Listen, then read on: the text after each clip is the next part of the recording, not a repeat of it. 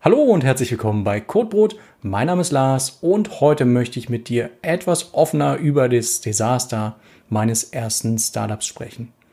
Hintergrund ist, dass ich vor einiger Zeit mal einen Kommentar unter den Videos hatte, wo jemand gefragt hat, warum ich denn nicht noch ein bisschen sag mal, alternative Formen des Arbeitens in Erwägung ziehe, wie Freelancer oder eine Firma gründen, Mitarbeiter haben und dann eigene Produkte quasi für den Markt entwerfe.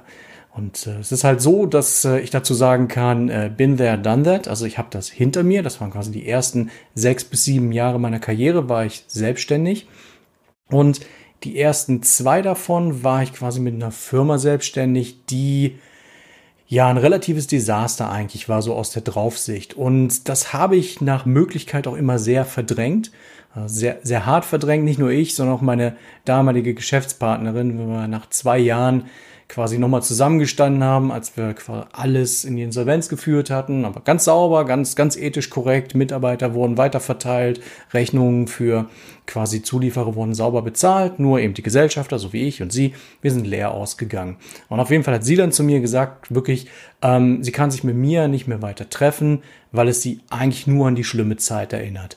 Und das ist wirklich eine perfekte Zusammenfassung, wie es dann auch in meinem Kopf war. Ich habe das wirklich eingeschlossen, weggetan und nach Möglichkeit nie wieder dran gedacht. Und es ist auch wirklich, als ich den Kommentar gelesen habe, wirklich so, so ein bisschen reingeguckt in den Kopf und habe schon fast Bauchschmerzen gekriegt.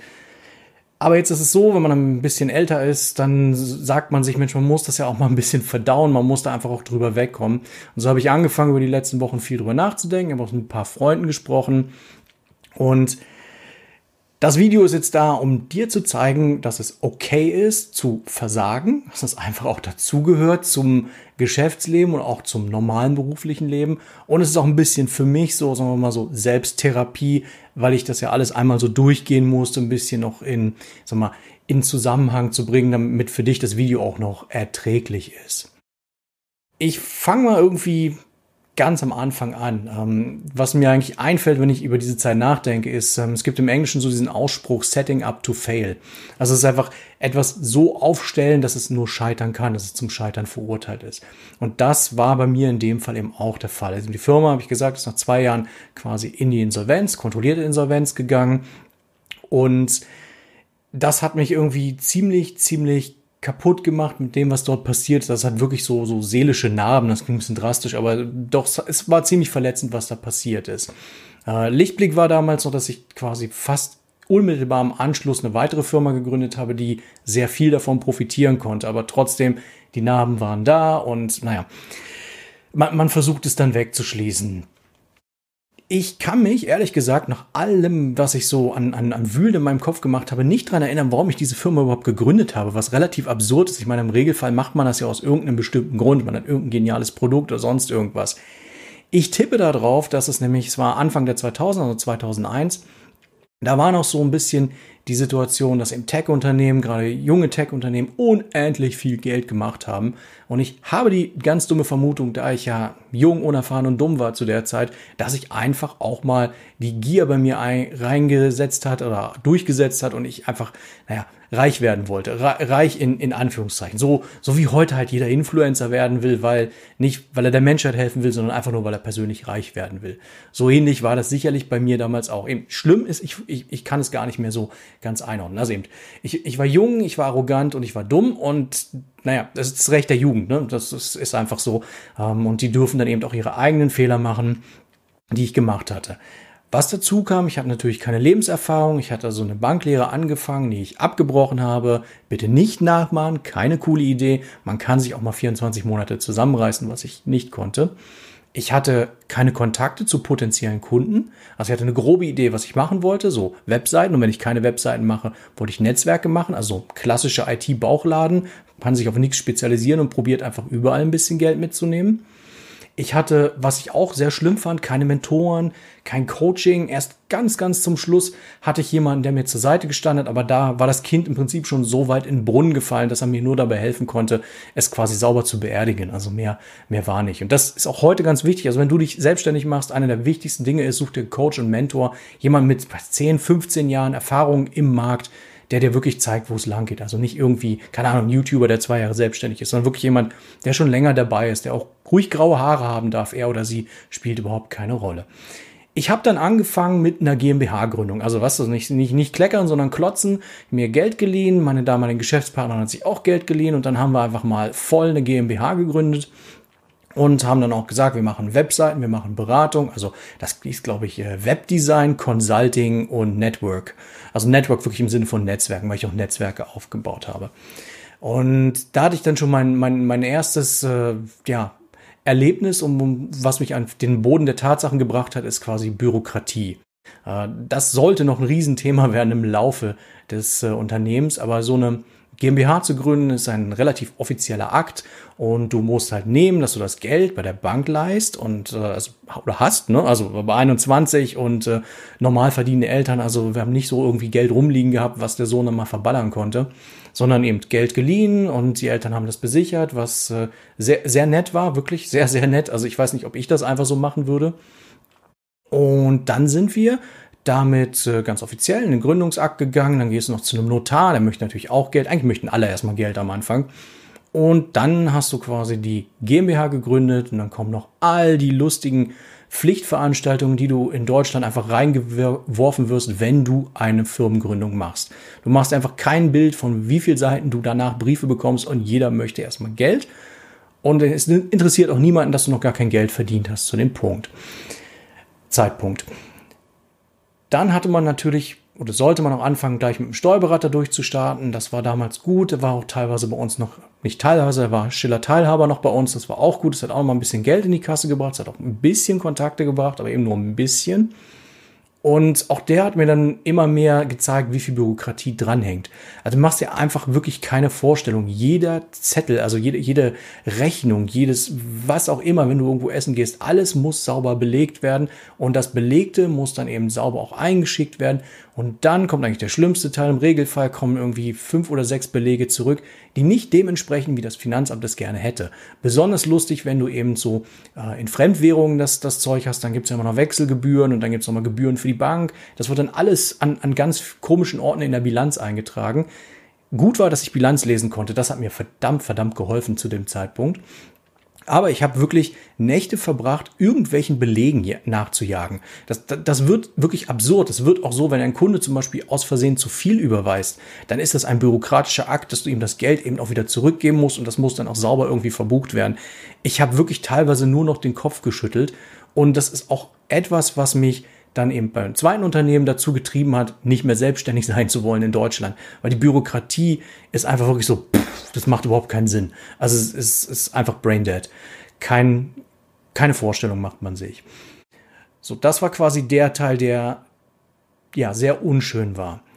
Das Schöne war, dass ähm, wenn du dann erstmal die Firma hast, dann bist du ja so, so ein ganz wichtiger Geschäftsführer, also geschäftsführender Gesellschafter stand auf meiner Visitenkarte. Du hast eine Visitenkarte, super fancy, also du bist so genauso wichtig wie, ähm, ich habe neulich eine Reportage über das MLM von Forever Living gesehen. Also wenn, wenn, wenn junge Männer sich einen billigen Anzug anziehen und, und wirklich einen auf Erwachsen tun, das habe ich auch gemacht, genau so, billige Anzüge, genau das, bin dann auch genau so ins Büro gekommen. Das hat aber nur ein paar Monate gedauert, bis ich dann im, im klassischen Softwareentwickler Schlurper-Schlurper-Look durch die Gegend gelaufen bin. Aber am Anfang war das ganz cool und ich hatte so ein, so ein schönes, großes Büro mit meiner Kollegin zusammen. Also wir waren in so einem Office Center, da hast du dann alles gehabt, musstest nichts kaufen, hast du so Rezeption mit Leuten, die das Telefon für dich annehmen und dann sagen, Papa, sind bei der Firma sowieso und ja, muss mal gucken, ob der Händler jetzt für sie erreichbar ist. So, so das, das hast du das Gefühl, so geschwollener Brust, oh, jetzt habe ich es aber geschafft. Ähm, das ist natürlich irgendwie ähm, für das junge Ego, wenn du, wenn du wirklich jung bist, dann, dann, dann streichelt es das. Also das war wirklich auch irgendwas, was ich tatsächlich cool fand und auch so ein bisschen für die Reputation nach außen. Was ich eben dabei vergessen habe, dass natürlich auch alles irgendwie bezahlt wird. Und bezahlen war bei uns einfach, wir haben, wir haben Zeit gegen Geld getauscht. Also das Klassische, oder? Auch wenn du Freelancer bist, du tauschst ja Zeit gegen Geld. Jemand bezahlt dich dafür, dass du eine Dienstleistung erbringst. Und ähm, eben Dienstleistungen waren dann irgendwie Netzwerke aufbauen, Webseiten bauen, ähm, ab und an mal Beratung, aber das war tatsächlich viel weniger. Ich hätte mir viel mehr erhofft, Beratung zu verkaufen, weil das die Leute eigentlich gebraucht hätten. Aber auch da ist einfach, du kannst den Menschen nicht helfen. Die meisten kaufen irgendwas, stellen fest, es ist gar nicht gut für sie und kaufen dann was anderes, anstatt von Anfang an eine gute Beratung und weniger Geld auszugeben. Aber hm, naja, Menschen eben, ne?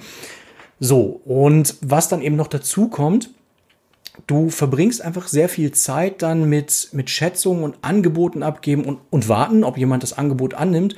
Und vor allen Dingen der Teil mit dem Angeboten abgeben ist wirklich nicht so einfach. Also ich kann mich wirklich, als, als ich hier die, die, die Punkte zusammengesammelt habe, kann ich mich wirklich an mein aller, allererstes Kundengespräch mit einem Angebot abgeben erinnern. Und das war eine Katastrophe. Wir haben irgendwie zwei Stunden zusammengesessen und der gute Mann, der war auch noch nicht so lange selbstständig. Der hat dann gesagt, was er alles haben will. Und wir haben uns dann schon vor unserem inneren Auge überlegt, wie die Webseite aussehen kann. Die Geschäftspartnerin hat dann schon angefangen mit Skribbeln, weil sie hatte eher so das Designauge. Es wirklich alles gut gemacht. Und dann, dann kam es natürlich zu einem simplen Punkt, was kostet denn, ne? Und du sitzt so da und denkst so, pff, was weiß ich denn? Und oder wirklich völlig unbedarft, weil ich meine, das ist ja fast das Wichtigste, was es kostet. Ich wusste, was wir pro Stunde haben wollten, aber das hat ihm ja nicht geholfen, weil ich nicht sagen konnte, wie viele Stunden wir dafür brauchen, weil wir eben noch gar keine Erfahrung hatten. Wir haben elendig uns im Kreis gedreht, das kann man noch nicht so sagen, das kommt auf den Aufwand an, wir wissen nicht, wie groß der Aufwand ist und dann der Klassiker kommt dann von der Gegenseite, ja, dann macht er so grob, so Pi mal Daumenpreise, also mehr als 5000, äh, mehr als 10.000, was, was auch immer, irgendwie solche Sachen. Aber wir konnten es nicht und haben dann wirklich am Ende wirklich unseren Hals aus der Schlinge gezogen und gesagt haben, ja, wir, wir machen noch ein Angebot dazu. So, okay, haben wir das Problem auf den nächsten Tag verlegt, haben das Angebot gemacht, haben es natürlich voll versemmelt, haben gesagt, alles viel zu teuer und so weiter und so fort. Und das ist so der, der Klassiker. Also das ist irgendwie das, wenn du am Anfang mit so einem Zeug anfängst, hast du nicht das Gefühl, dass du weißt, was du veranschlagen sollst. Gerade wenn du, wenn du, ich will nicht sagen branchenfremd bist, aber eben noch nicht Geld damit verdient hast. Es ist eine für irgendjemand, irgendwelche technischen Dienstleistungen zu machen, also für irgendjemand mal was zu coden oder eine Webseite zu machen und dann aber auf der anderen Seite, wenn du davon leben musst und eben alles ringsrum noch bezahlen musst, Versicherung, all die bürokratischen Akte und möglichst auch dein eigenes Gehalt. Das ist etwas, was einem niemand sagt. Schätzungen, also Angebote machen, das, das sollte man nicht unterschätzen. Auf der positiven Seite habe ich halt gerade in den ersten Monaten gelernt, dass ich eigentlich alles machen kann, was ich machen will solange ich genügend Zeit und Material habe, um mich einzuarbeiten. Das ist wirklich anders als das, was ich sonst in meinen Videos erzähle, wenn ich sage, Mensch, wenn du ein Angestellter bist, dann mach nach Möglichkeit eben eine Ausbildung, Studium oder eben auch ab und an Zertifikate, um zu zeigen, was du leisten kannst. In der Selbstständigkeit spielt das überhaupt gar keine große Rolle. Die Leute kaufen bei dir eine Dienstleistung, weil sie dir vertrauen, dass du die Dienstleistung erbringen kannst. Und ich habe dann ganz häufig einfach gesagt, ja, ja, ich mache das schon und hatte keinen Plan. Also ich habe irgendwelche Netzwerke verkauft und hatte gar nicht so richtig den Plan, wie mache ich das denn korrekt, also konkret in diesem Fall, wie der Kunde das geschildert hat. Das hat aber funktioniert, ich habe mich eingearbeitet und dann einfach lernt man eben auch so, sich da so ein bisschen durchzuwursteln, auch meine ersten Programmierungen, das erste Shopsystem, was ich verkauft habe, das habe ich verkauft, bevor ich wusste, wie ich das eigentlich programmieren soll. Ich habe dann irgendwie eine ganz neue Programmiersprache gelernt zu dem Zeitpunkt. Nee, das war, ich habe mit ASP.NET angefangen, beziehungsweise nein, mit, erst mit ASP und dann ASP.NET und bin erst ganz, ganz viel später mal zu PHP und ähnlichen Konsorten gestoßen. Ähm, und das ist wirklich etwas, was spannend ist. Also, dass, dass das geht und das ist auch etwas, was, wovon ich heute noch zehre, dass ich weiß, wenn ich genug Zeit habe, dann löse ich jedes Problem, was ich lösen muss. Was ich eben gelernt hatte auf der anderen Seite durch die ganzen Kundenkontakte ist, dass Selbstständigkeit wirklich wie in ein Haifischbecken geworfen bedeutet. Also das hört man ganz häufig und ich kann das auch nur bestätigen. Ich habe so viele Kunden gehabt, primär alte Männer mit Krawatte, die, die mein ganzes Weltbild auf den Kopf gestellt haben, weswegen ich über Jahre, fast zwei Jahrzehnte, einfach auch alten Männern mit Krawatten keinen Zentimeter über den Tisch getraut habe. Und ähm, das war wirklich, das war irgendwie sehr unangenehm. Also die haben entweder knallhart verhandelt im Sinne von, ja, aber das, das Produkt brauchen wir jetzt nicht und das Produkt brauchen wir nicht. Und dann haben sie quasi das Minimalsprodukt ausgewählt, eben gerade bei Programmierung und das konnte natürlich auch all gar nicht das erfüllen, was sie eigentlich wollten, aber das war pure Absicht, weil sie dann im laufenden Betrieb gesagt haben, ja, aber es steht, versteht sich ja von selbst, dass diese und jene Elemente jetzt auch noch dazugehören. Ähm, und ich habe so viel Lehrgeld gezahlt, also umsonst für diese Leute gearbeitet. Dann hatte ich auch Leute, die dann einfach gesagt haben, Mensch, ist ja toll, dass du es gemacht hast, aber eigentlich bezahle ich das jetzt erstmal nicht, bis du mir die dritte Mahnung schickst. Und dann hatte ich auch einen, der hat einfach grundsätzlich gar nicht bezahlt, es sei denn, es hat dann erst der Anwalt losgelegt. Ähm, boah, ey, also da, das war wirklich unangenehm und es hat wirklich bis heute so nachgefärbt, dass ich auch wirklich Leuten nicht über den Weg traue. Gerade so eben, wenn, wenn sie hyperseriös kommen, ankommen. Denn irgendjemand muss ja deren teure Anzüge und deren teure Autos bezahlen. Im Regelfall sind das die dummen Zulieferer oder die dummen jungen Softwareentwickler gewesen. Ich hatte auch nette Kunden, also das so ist es nicht. Also ich habe wirklich ein paar wirklich coole Leute kennengelernt und bei einem kann ich mich noch sehr genau dran erinnern. Eigentlich ein zwei, aber der, der eine ist jetzt wichtiger. Ähm, der hat einen coolen Sohn gehabt und ähm, er hat zu mir gesagt, Mensch, mein Sohn, der kommt ab und an vorbei und will Computer spielen. Und ich, ja, solche Ohren, ne, solche Augen, yeah, endlich einer, der es genauso will wie ich. Und er hat gesagt, ich möchte gerne für, über die Firma jetzt einen neuen Firmen-PC kaufen und mach mal, dass man damit auch gamen kann. Das ist einfach so, da, das ist ein Geschenk von einem Vater zu einem Sohn. Super. Also habe ich ihm einen guten PC dahingesetzt, mit dem er gamen kann. Und mit seinem Sohn kam ich super zurecht. Und er hat sich ein paar Tage später, als der PC dann lief, auch mega bedankt. Und das war die Zeit, wo Counter-Strike in Version 1.4 rauskam. Und er hat die ganze Nacht Counter-Strike gezockt. Und wenn ich nicht gerade an irgendwelchen Projekten gesessen habe und mich in irgendwas einarbeiten musste oder Belege wegsortieren musste, dann habe ich gerne mit ihm zusammen gegamed. Also ich war nicht so auf der Counter-Strike-Fraktion, weil mir das zu langsam war. Ich war so klassisch Quake 3 und Unreal Tournament. Aber trotzdem, das, das war recht schick. Und durch ihn bin ich dann eben auch auf die Idee gekommen, wir sitzen da in so einem super edlen Office Center, lass doch auch mal eine LAN-Party hier machen, was wir dann auch zweimal gemacht haben. Und die LAN-Partys bis heute the shit. Das war so, so genial. Ein hyperseriöses Office Center, wirklich alle geschniegelt und vorne ganz seriös Rezeption. Und dann am Freitagabend kommen dann die Freunde mit, äh, eben, wie man das erwartet, kommen angeschlurpt, ihre, schieben die Wagen vor sich her mit ihren PCs drauf, ihren Monitoren. Eben zu der Zeit war das noch nicht mit, mit Flachbild, da hatte jeder noch so riesige Monitore. Und wer es richtig drauf hat, hat so einen riesen Triniton-Monitor, hatte ich auch, war mega, mega gut, den, den man natürlich auch über die Firma bezogen hat, sehr, sehr schön. Und dann haben wir die ganze Nacht da gegamed an der Highspeed-Internetleitung, die ja zu dem Zeitpunkt auch nicht jeder zu Hause hatte. Haben dann gepennt da auf, auf dem Teppich, was die irgendwie nicht so cool fanden von dem Office Center, aber ich fand's umso cooler. Das hat sich wirklich eingeprägt. Das war, waren die, die Zeiten, die wirklich, wirklich fun dort waren und wo man es auch mal wirklich ausnutzen konnte, dass es eben, ja, dass man in so, einem, in so einer Umgebung dann gearbeitet hat. Und diese, diese Momente, wo es dann wirklich gut war, die brauchte man, weil ich habe irgendwie so viel Zeit mit, äh, mit Steuerberatern und dann auch mit Anwälten verbracht, dass das ist irgendwie auch nicht mehr feierlich gewesen. Also ich hatte schon von den schwierigen Kunden erzählt und dann hast du schon die ersten Berührungspunkte auch mit Anwälten.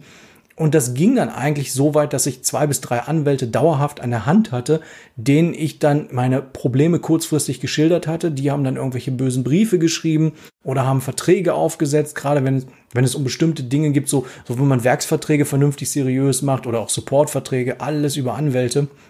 Und die Anwälte haben mir wirklich mehr als, als einmal den Popo gerettet in der Zeit.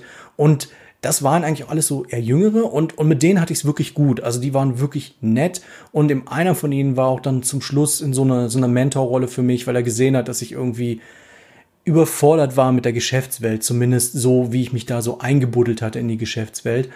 Ähm, der hat mir dann zumindest den Weg raus ermöglicht. Also er hat einfach Optionen aufgezeigt und na, wie, wie immer, man kann die Türen zeigen, aber eben ich selbst muss dann durch die Tür schreiten.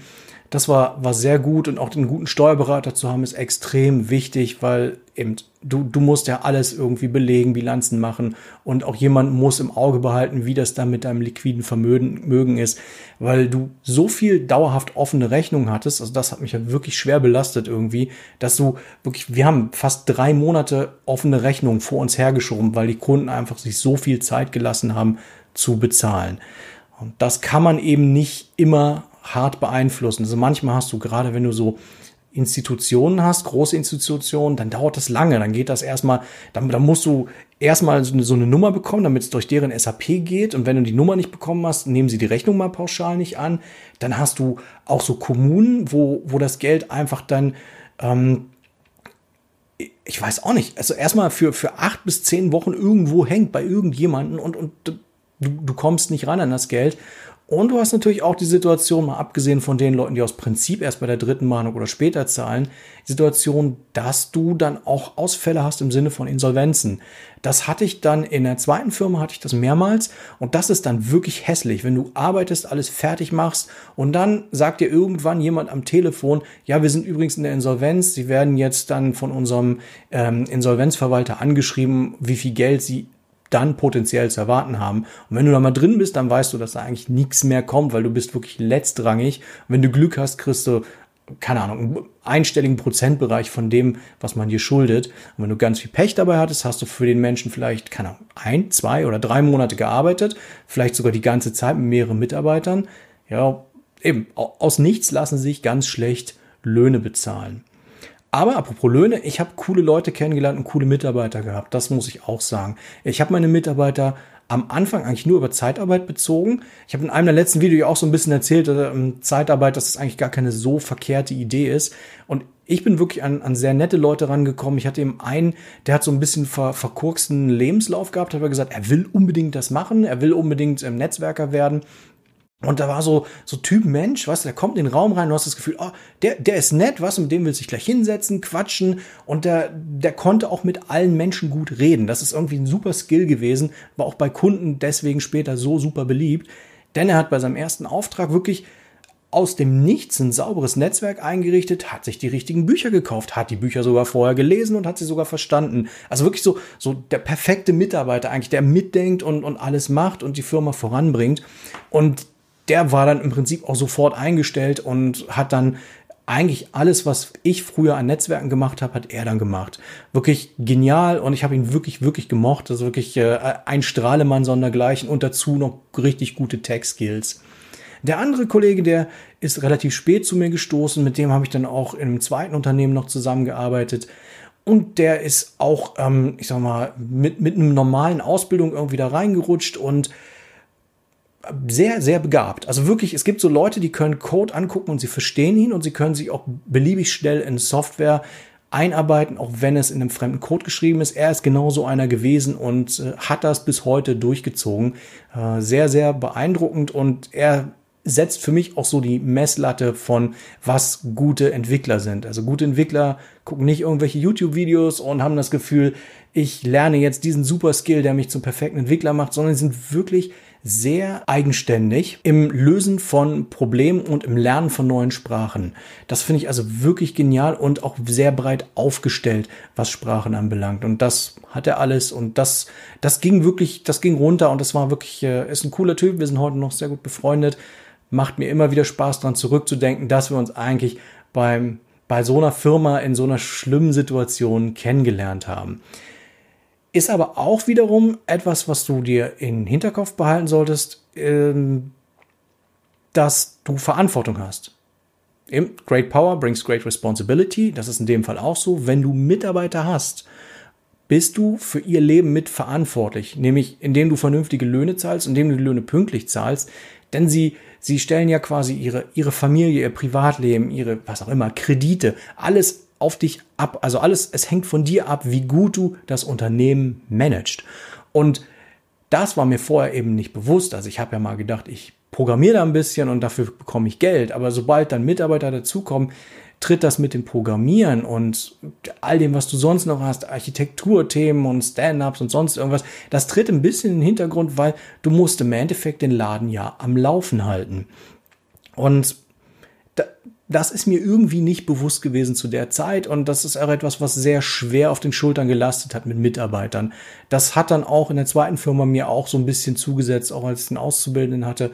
Das war irgendwie was, wo ich immer mal das Gefühl hatte, das ist jetzt irgendwie schon, das ist mehr als nur auf mich schauen und ich kann im Notfall Ahnung, alles einstampfen und mich irgendwo anstellen lassen. Aber alle anderen, die noch dranhängen, denen kann ich das eben nicht so eben nebenbei mitgeben. Das muss man sich eben so bewusst machen. Ähm, ich schaue gerade, ich bin ja fast am Ende aller meiner Notizen hier.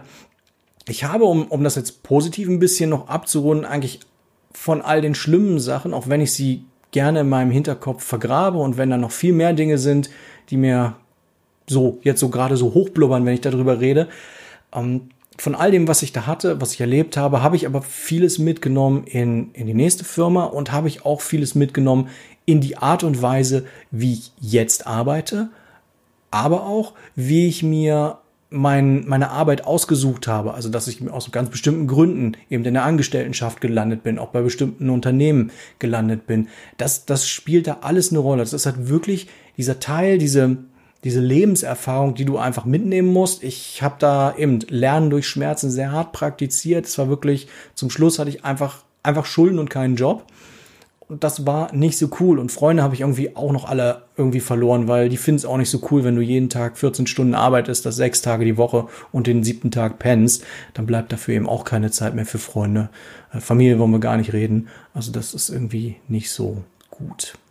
Eben, die Zeit hat aus mir das gemacht, was ich heute bin, eben, dass ich heute darüber reden kann, dass ich heute vielleicht auch anderen ein bisschen was mitgeben kann. Und ich hoffe, du hast einfach auch für dich ein bisschen was mitgenommen. Also ich fände es cool, dann musst du nicht auch durch so ein so Mist durch wie ich. Und wenn du es vom Hören sagen dann so mitnehmen kannst, wäre das eigentlich das, was ich mit dem Video hier erreichen wollte.